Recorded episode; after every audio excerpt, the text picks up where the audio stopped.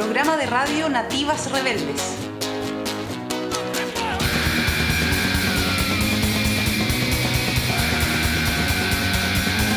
Espacio feminista territorial De corte informativo con énfasis en difundir temáticas medioambientales sociales y culturales relativas al territorio. Programa de radio Nativas Rebeldes. Bienvenidas y bienvenidos a la segunda temporada del programa Podcast Nativas Rebeldes. Hubo una renovación en nuestra equipa y por eso les presentaré a mi querida amiga Paula. Compañera, cocinera, un alma generosa y combativa que es parte activa de las luchas en el territorio. Lideresa por donde se la mire y, por qué no decirlo, estupenda también. Ay, gracias, Carito, me sonrojé. Eh, bueno, yo también voy a hacer una linda presentación de una actriz, comunicadora, productora de espíritu inquieto, transparente y espontánea, siempre con el afán de aprender y dispuesta a poner sus capacidades a disposición. Les presento a la señorita Romy Simon. Hoy somos dos ruborizadas. Muchas gracias, querida Paula y Carolina. Hoy a mí también me toca presentar a alguien muy especial. Es una mujer valiente, compañera de labores radiales. Quizás una de las cualidades que me permite rendirle honores es su extraordinaria franqueza, también ese humor negro y vitalidad. No es fácil entrar en el corazón de Carolina, pero una vez que lo abre, no hay pie ni vuelta atrás. Gracias chicas por esta declaración de amor. Tremenda equipa que tenemos para esta nueva temporada. Recuerda que nos puedes escuchar en las siguientes plataformas, en Spotify, Radio Playmotiv, Google Podcast, Evox y Radio Public. Hoy en Nativas Rebelde revisaremos la importancia que tiene firmar el Tratado de Escazú por el Estado de Chile y cómo ésta se relaciona con las luchas medioambientales locales. En Heroínas Anónimas hablaremos de Mónica López, que luego de quedar viuda buscó algo que llenara su alma. Hoy, a sus 40 años, vuelca su trabajo comunitario, porque es mejor dar que recibir. En Voces por el Apruebo, la paridad. ¿Qué significa? ¿Por qué es importante? ¿Y en qué casos eh, se haría efectivo? En nuestro espacio de entrevista estaremos con Felipe, quien nos hablará de la cooperativa Brigadistas Forestales, COPEBRIF, y sus esfuerzos por colaborar en el control de los incendios forestales. Espero que disfruten este programa. Acá dejo con las chicas. Adelante, Caro Romy. Muchas gracias, Paula. Aquí estamos en este espacio de libertad que nos permite conocernos y, y alzar la voz. ¿Cómo estás, Carolina? ¿Todo bien dentro de este mundo pandémico post-apocalíptico? Preocupada también porque el 26 de septiembre vence el plazo para que el Estado de Chile suscriba el acuerdo de Escazú. Sí, también me he enterado y creo que no somos los únicos que, que no sabemos sobre este tratado que, que es muy importante que se lleve a cabo, porque tiene que ver, una, por la protección del medio ambiente. ¿Qué otro, qué otro, qué otro aspecto crees que es importante? Bueno, de las características relevantes de este tratado es el acceso a la información para las comunidades que sea de forma comprensible, oportuna y culturalmente apropiada además de la participación en los procesos de toma de decisiones en los asuntos que impacten el medio ambiente y la salud. Sí, y también hay otro, otro punto importante que tiene que ver con la justicia ambiental frente a los hechos que dañan al medio ambiente, que ofrece asistencia técnica a todas las comunidades vulnerables, a los medios de divulgación de cómo impugnar estas decisiones y hacerlo efectivo. Eh, también otra, otra arista es el tema de la protección a los defensores ambientales, ¿cierto Carolina? Claro que sí, porque son múltiples las amenazas a la seguridad de los defensores ambientales que han sufrido, por ejemplo, eh, Rodrigo Mundaca o un compañero de Paso Hondo que hace poco, por manifestarse en contra de la instalación del troncal norte acá en Quilpué, fue reducido de forma violenta por la policía. Entonces, este, este tratado es esencial para garantizar la integridad personal, el derecho a la vida, la libertad de expresión, a circular libremente de los defensores y defensoras ambientales.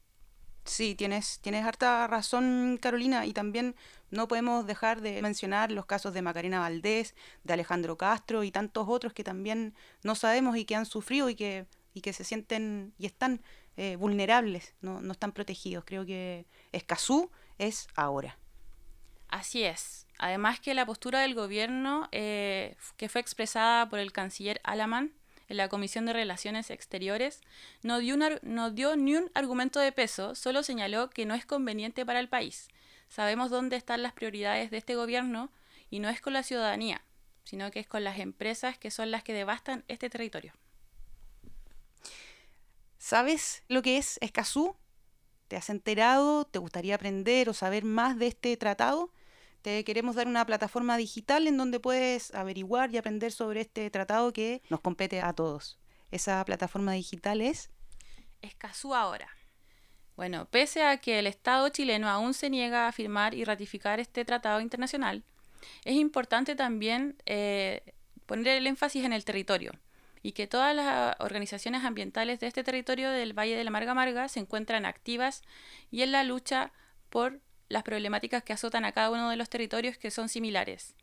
Eh, les mandamos un fuerte abrazo a todos los líderes y lideresas y activistas que se encuentran en el territorio. Aguante y a seguir en la lucha. Escazú ahora.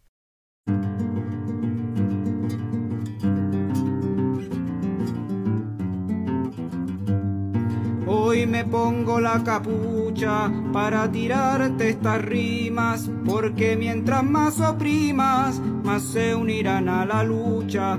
Este gobierno no escucha, o se hacen los pelotudos, manden a sus pacos rudos, si ya ni miedo nos queda, cual pare mande Alameda, un disco pare mi escudo, hoy me pongo la capucha, ya no tengo identidad, porque esconder la verdad tras una noticia trucha.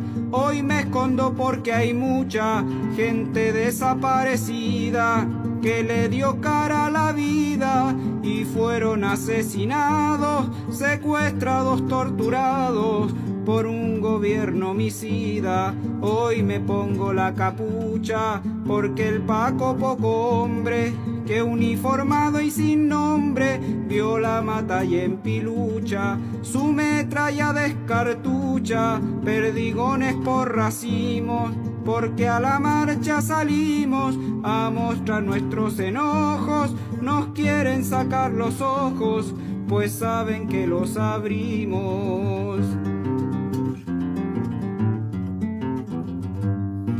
Hoy me pongo la capucha porque un ministro indecente aconsejara a un docente hacer un bingo de cucha mientras otro desembucha que en el centro asistencial van a hacer vida social.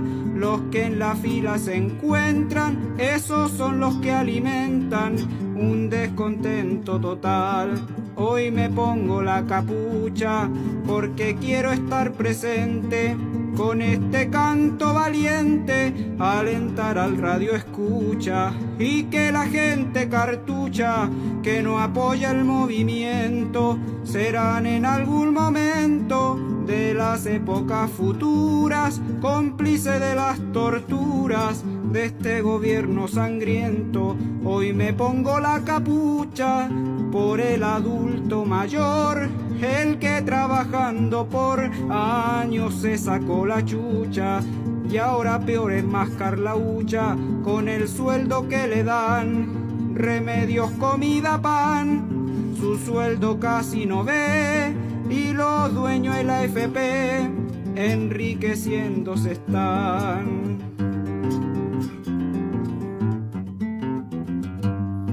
Hoy me pongo la capucha por la sequía que ahorca, porque el agua ya en Petorca no alcanza ni pa' una ducha. El rico es quien se encapucha atrás de sus plantaciones, cínicos files ladrones con sus legales asaltos. La culpa no es de los paltos, la culpa es de los paltones. Hoy me pongo la capucha porque soy parte del lumpen que intervienen, que interrumpen siempre desde la galucha. El presidente se achucha porque el pueblo despertó. David Veloso se alzó ante la orden criminal. Es un héroe nacional que a las balas dijo no. Hoy me pongo la capucha como el campesino fuerte que a la maleza da muerte empuñando una garrucha. Y ya son años que pucha, no hay derecho pa'l obrero, pa'l pescador el minero, porque involuntariamente suicidan al dirigente con la horca del dinero.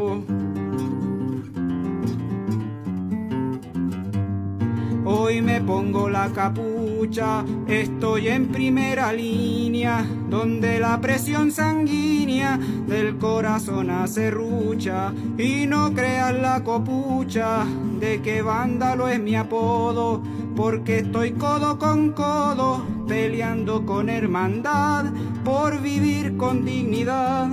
Vamos a cambiarlo todo, hoy me pongo la capucha por los peñilas la mien, pues quiero un nuevo ligüen, pal pichi que y lo fucha, con pupa paica con pucha, y también luchando están, tañi y chafe pilian, con la misión del huerquén, le gritan newen newen, amulepe tain weichan, le gritan newen newen, amulepe tain weichan.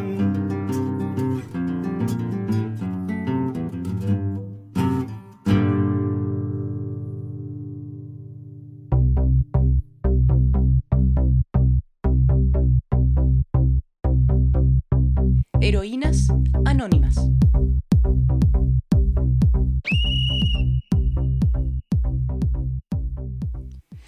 Así como es más sencillo ser feliz, también con pequeños actos se puede transformar el mundo. Mónica López hace un trabajo hormiga, como ella misma lo denomina, en el décimo sector de Belloto Sur, transformando microbasurales en lugares comunes, hermoseándolos y haciéndolos más armónicos. Eh, con mosaicos de tapita, de colores, crea bancos con ladrillos ecológicos, usa neumáticos viejos. Una recicladora, como se define. En esta tarea genera conciencia entre sus vecinos y los vecinos de la toma del lado, y ya tiene dos composteras comunitarias y ha reforestado algunos árboles. No es lo único que ha sembrado, también siembra conciencia, ecología, trabajo comunitario y, por qué no decirlo, generosidad, por el bien común, siempre dispuesta a ayudar a quienes quieran levantar un trabajo similar o sumarse al que ella está haciendo en el décimo a puro ñeque. Mónica, una gran heroína anónima.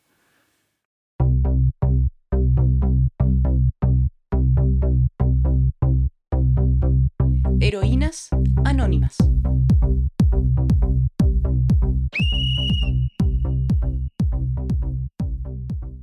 Sí, po, apruebo. Yo apruebo. Yo apruebo. Yo aprueba. Este 25 de octubre será un momento histórico para Chile, pues tendremos la oportunidad de aprobar o rechazar una nueva constitución. Además, elegiremos el órgano encargado de su redacción, que podrá ser convención mixta, que es integrada en partes iguales por miembros elegidos popularmente y parlamentarios y parlamentarias en ejercicio, o convención constitucional, conformada exclusivamente por miembros elegidos popularmente. En este podcast, Nativas Rebeldes, vamos por la prueba convención constitucional. Yo apruebo. Yo apruebo. Yo apruebo y mi mamá. En esta primera cápsula hablaremos de paridad de género en el proceso constituyente. El sistema electoral para la Convención Constitucional se orientará a conseguir una representación equitativa de hombres y mujeres. Con este objetivo, en los distritos que repartan un número par de escaños deben resultar electos igual número de hombres y mujeres, mientras que en los distritos que repartan un número impar de escaños se podrá resultar una diferencia de escaños superior a uno entre hombres y mujeres. Lo primero que se debe garantizar es la paridad de entrada en la papeleta. Esto significa que se deben presentar listas paritarias. La paridad solo aplica de forma definitiva en la Convención Constitucional, ya que la Convención Mixta solo opera esta regla sobre los 50% de los miembros elegidos democráticamente por los ciudadanos, no para el otro 50% formado por, parlamentarios designados por el Congreso. La paridad en la Convención Constituyente salda la deuda histórica que el Estado tiene con las mujeres, que representan el 51% de las ciudadanas en este Estado de Chile. Acá termina esta cápsula informativa sobre paridad. Infórmate e investiga de cara al plebiscito del 25 de octubre. Sí, po, apruebo. Yo apruebo. Yo apruebo. Yo aprueba. En Nativas y Rebeldes vamos a la música. Para quien corría el agua, hoy hay muros y privación. Y las manos de quien quiera tomarla, sí hay dinero, hay represión. Vida y creencia, tema número 7 del disco Ska Chorizo Porteño. Esta canción está en YouTube y el video fue creado con registros en vivo y además material encontrado en el inmenso mundo de Internet, que dan cuenta de la realidad que lamentablemente hoy nos toca vivir en Chile y en el mundo entero. Rebel Films registró esta actividad y también estuvo presente Valpo Suena y Nodo Valpo. Esta tocata fue realizada en el Sindicato de Auxiliares de la Bahía de Valparaíso. Escuchamos en Nativas y Rebeldes Los combos vienen, vida y creencia.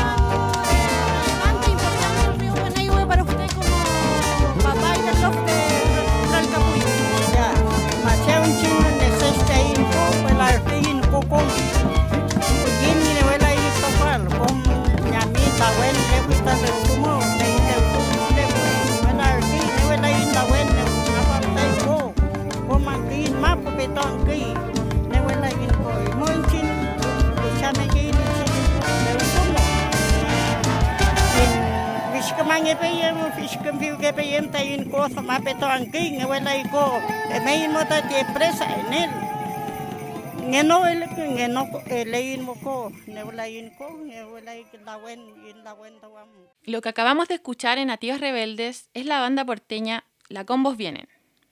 Ahora vamos a agradecer a nuestro auspiciador, Diego de la Huerta, emprendedor de la zona convencido en reivindicar la agricultura como actividad fundamental del ser humano en la tierra, buscando promover interacciones sociales positivas, cultivo de alimentos sanos, reciclaje de materia orgánica y cuidado del medio ambiente.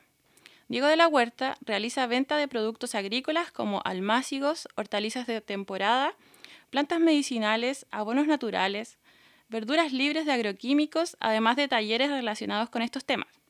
Búscalo en sus redes sociales, en Facebook e Instagram como Diego de la Huerta, para ver su stock disponible y coordinar reparto a domicilio. Búscalo como arroba Diego de la Huerta en Facebook e Instagram.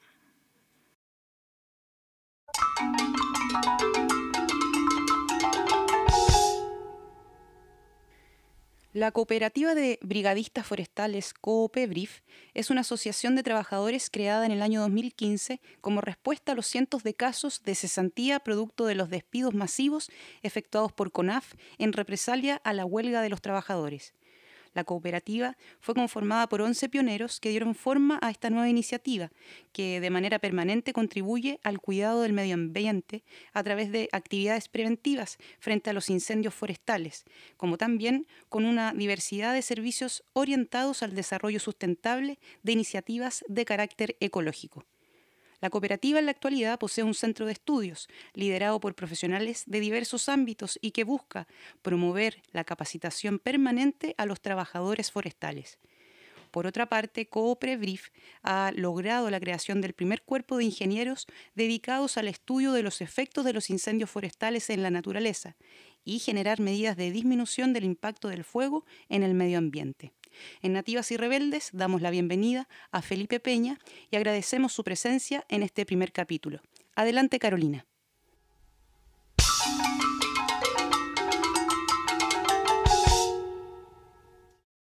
Muchas gracias, Romy, por el pase. Eh, bueno, estamos en el primer capítulo del podcast Nativas Rebeldes. En esta oportunidad íbamos a entrevistar a Felipe Peña, quien es socio fundador de la cooperativa de brigadistas forestales Copebrif, quien debido a algunos inconvenientes personales no va a poder estar en esta oportunidad, pero nos encontramos con Mario, quien es integrante de Pulmón Verde Quilpue, quien ha asistido a capacitaciones que ha realizado Copebrif eh, a su organización. Y gracias, Mario, por, por asistir a esta entrevista. Y cuéntanos, ¿cómo llegaste a estas jornadas de capacitaciones? Eh, bueno, el primer contacto con Felipe fue por medio de una integrante de Pulmón Verde que se llama Paloma. Ella dio con el contacto de la cooperativa y preocupados por el tema de los incendios y en particular dos incendios intencionales que se habían desarrollado en el sector norte, en los cerros del lado norte de Quilpué, donde donde protegemos y habitamos, eh, nos surgió la, la iniciativa y la necesidad igual de capacitarnos un poco en esta materia. Así que eh, Felipe de Copebrief se, se ofreció para hacer un, un taller, que era una mini capacitación en realidad, porque igual fue como una introducción al tema. Así que ahí lo conocí. Fue un taller que se hizo en el Cerro eh, de la Cruz. Y nada, pues nos, nos mostró las herramientas que se usan para, para poder apalear los incendios, para hacer cortafuegos. Y nos hizo una introducción pequeña ahí a, a todo el tema. Justo él venía llegando del mega incendio que hubo hace ya como más de un año, dos años, eh, ¿En que hubo en el sur. Se quemaron miles de... ¿Cómo? ¿En Peñuelas, en el sur? ¿O en el sur? No, no, en el sur de- eh, del sur de Chile, porque te acordás ese que se Ah. quemó, así estuvo muchos días, varias semanas, que se quemaron miles de hectáreas, creo que más de un millón de hectáreas. y, mm, y él estuvo combatiendo ya ese incendio, entonces igual no venía con todo con toda esa experiencia como súper fresca, pues, así que nos contó más o menos de qué se trataba y ahí ya entendimos que era más, más complejo de, de lo que creíamos. Mucho más difícil de controlar un incendio forestal que, que otros tipos de catástrofes. pues, Así que después de eso, eh, con Paloma seguimos en contacto con Felipe y le pedimos si es que nos podía seguir capacitando y ahí levantamos dos instancias más. Eso. Fue el, Y- el acercamiento. Claro. ¿Y por qué crees que ellos se constituyeron como cooperativa? Él les contó también un poco de, bueno, ellos eran brigadistas de CONAF en un principio y luego después de las condiciones precarias también laborales que vivían en esa situación, se fueron y se conformaron como cooperativa. Él también te contó al respecto Claro. por Sí, qué bueno, se habían organizado de esta forma. Sí, nos contó que eh, en CONAF, eh, él junto al, grupo de compañeros que, eh, que conforman la cooperativa hoy día, eh, estuvieron metidos en, como en, no me acuerdo a raíz de qué había sucedido. Creo que fue por malas condiciones laborales en el gobierno de Michelle Bachelet y que fue en ese tiempo que se, hubo paralización, un tiempo que hubo mucho, mucho incendio y estaban así a- al máximo, a la máxima exigencia los brigadistas de CONAF y, y con muy malas condiciones, po. La, con colaciones malas, el tema de los pagos siempre irregulares, y ya todos conocemos como el tema de, de la corrupción dentro de CONAF, porque a palabras de, de algunos compas de la, de la misma cooperativa, igual otra gente que yo he conocido de CONAF, eh, todos coinciden en que es una de las instituciones más corruptas de Chile, donde se pierde más plata, así que había un déficit financiero enorme. Y bueno, a, raíz de todos esos conflictos, se hizo un paro organizado, no, no recuerdo bien si lo, lo movió un sindicato dentro de CONAF o si se organizaron los brigadistas, pero la cosa es que lograron hacer un paro, como de, de tuvieron un par de días y sin, sin cumplir con su responsabilidad, que era estar en los incendios que estaban activos en muchas partes del país. Y luego de eso hicieron un despido masivo de gente. Así que echaron a mucha gente de CONAF, creo que fueron más de 200 trabajadores. Así que ahí ellos decidieron seguir con el tema porque llevaban hartos años en el tema del combate a incendios y ya entendiendo que, que lo- los mega incendios cada vez van a ser un, un tema más, más latente. pues, así que por no, por no abandonar la causa, se organizaron y ellos mismos se empezaron a autogestionar. pues, y la figura de cooperativa les venía bien porque eh, así podían gestionar de mejor manera eh, como todos los, los implementos necesarios, igual eran hartos, pues, así que a pura autogestión nomás se equiparon y en la actualidad, por lo que entiendo, lograron llegar a un nivel de eficiencia mayor que las brigadas de CONAF y de bomberos, como en la velocidad en la que ellos pueden desplegarse y todo el tema. ¿Y qué crees tú que bueno, caracteriza, bueno, bueno. caracteriza esta forma de organización en cooperativa que sea más acorde para las necesidades de los brigadistas en este caso? ¿Cuáles serían los como los principios? Eh, yo creo que algo principal eh, que destacar y que yo creo que ellos no lo tenían antes trabajando en, en CONAF es el tema de la horizontalidad, de cómo, cómo se organizan, eh, cómo distribuyen los recursos. Y en general eh, uno de los principios más valiosos del cooperativismo es ese, pues, de, de poder trabajar de manera más democrática y distribuir los recursos de manera más, más equitativa.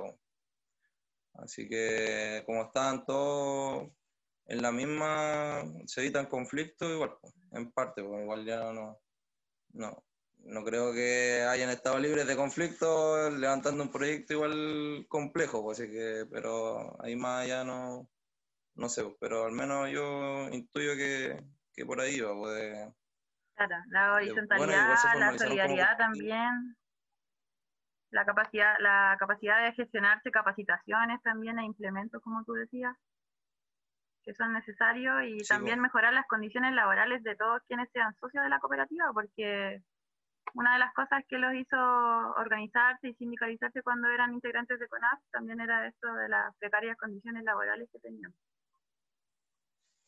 claro. Otra de las, de las cosas po. importantes del COPEBRIF, de esta cooperativa, es el énfasis que tiene en el trabajo comunitario. Bueno, a raíz de las capacitaciones a las cuales tú asististe, ¿nos podrías com- comentar un poquito más si conoces algo de, de la labor comunitaria que han desarrollado? Eh, sí, pues, el, bueno, Felipe, que fue el que nos estuvo capacitando, me contaba que mm, ellos en varias, en varias instancias le manifestaron a la gente de CONAF que era necesario capacitar gente de la ciudadanía po, para la prevención de incendios, para no sé, la gente que habitaba, por ejemplo, cerros, que pudieran hacer cortafuegos eh, para prevenir más que después de estar cuando ya el incendio estaba descontrolado, ahí tratando de, de apagarlo.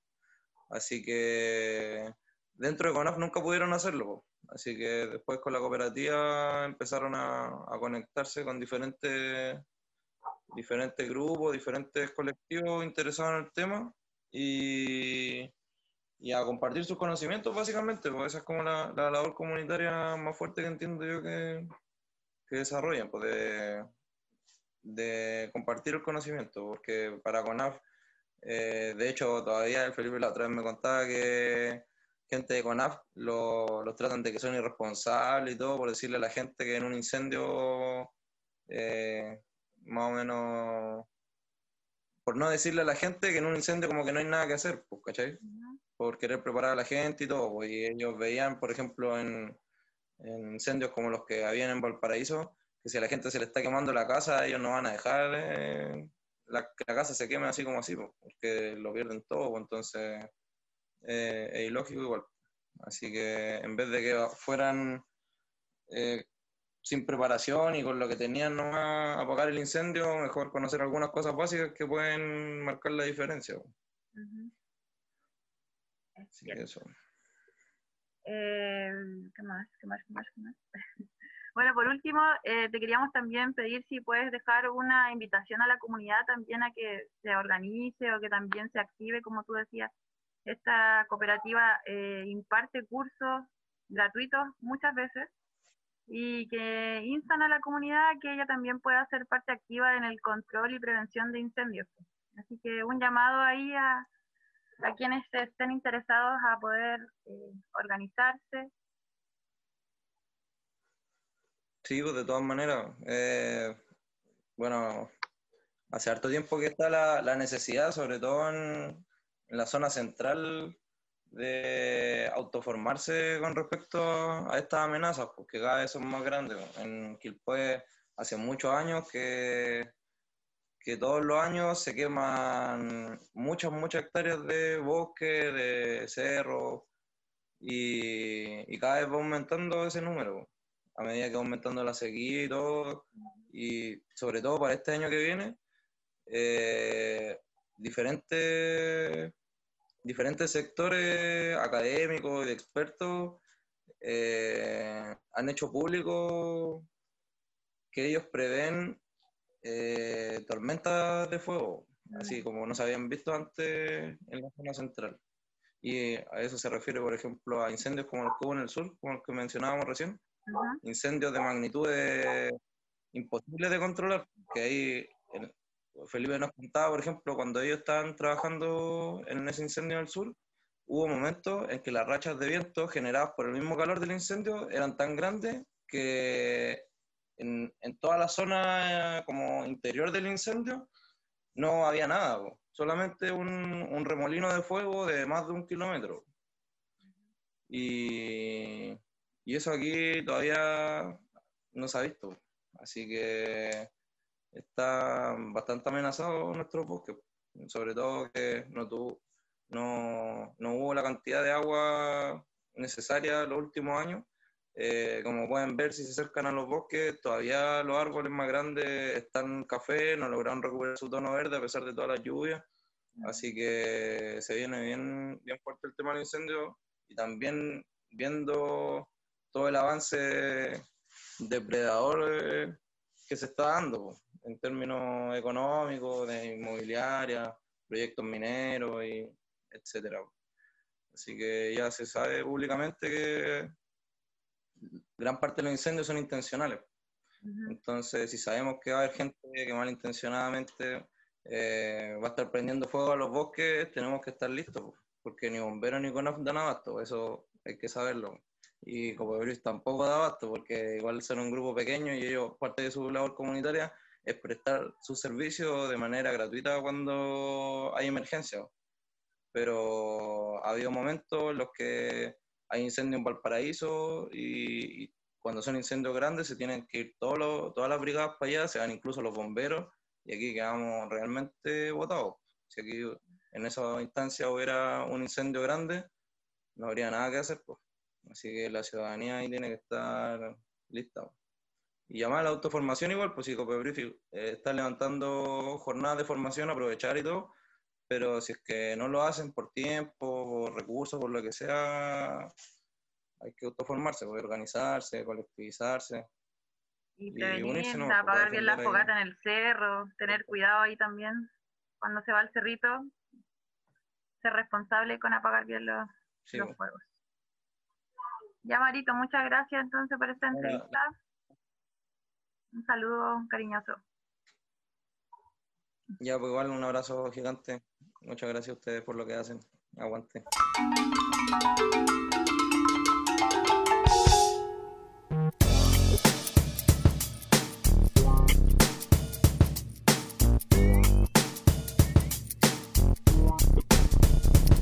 En Nativas y Rebeldes estamos conscientes que en nuestro territorio el levantamiento de organizaciones es muy activo y queremos dar información con respecto a positivas iniciativas que tienen que ver con la protección y el cuidado de nuestro medio ambiente. Pulmón Verde y Valencia Nativo realizaron una actividad en conjunto para las pasadas fiestas patrias, donde se impulsaron valores que debemos establecer en nuestros territorios.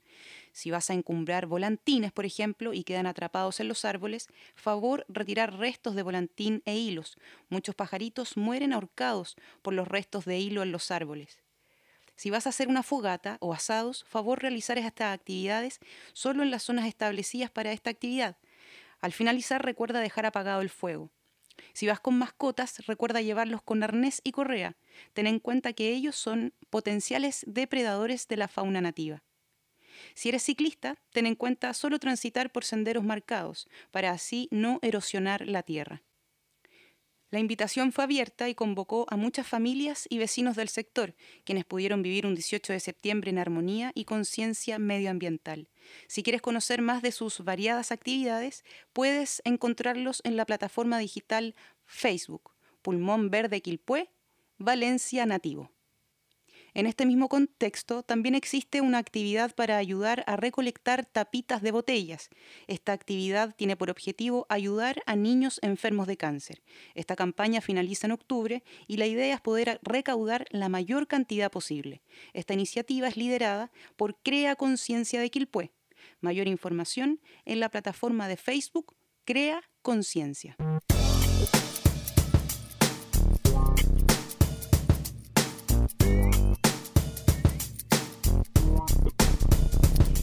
Queremos que te animes y que sigas nuestro programa en las diferentes plataformas digitales y también nos cuentes desde qué lugar nos escuchas y cuáles son tus apreciaciones. Felices recibimos tu opinión. Recuerden, Nativas Rebeldes en Facebook y Nativas Rebeldes guion bajo Playmotiv en Instagram. Damos las gracias a todos quienes nos han escuchado y también a todos quienes voluntariamente nos han ayudado a difundir esta segunda temporada de Nativas Rebeldes.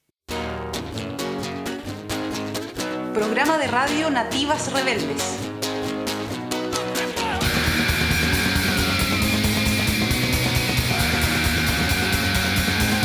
Espacio feminista territorial De corte informativo, Con énfasis en difundir temáticas medioambientales sociales y culturales Relativas al territorio. programa de radio Nativas Rebeldes. Mujeres nos tomamos la radio, por eso te invito a escuchar la radio Playmotiv.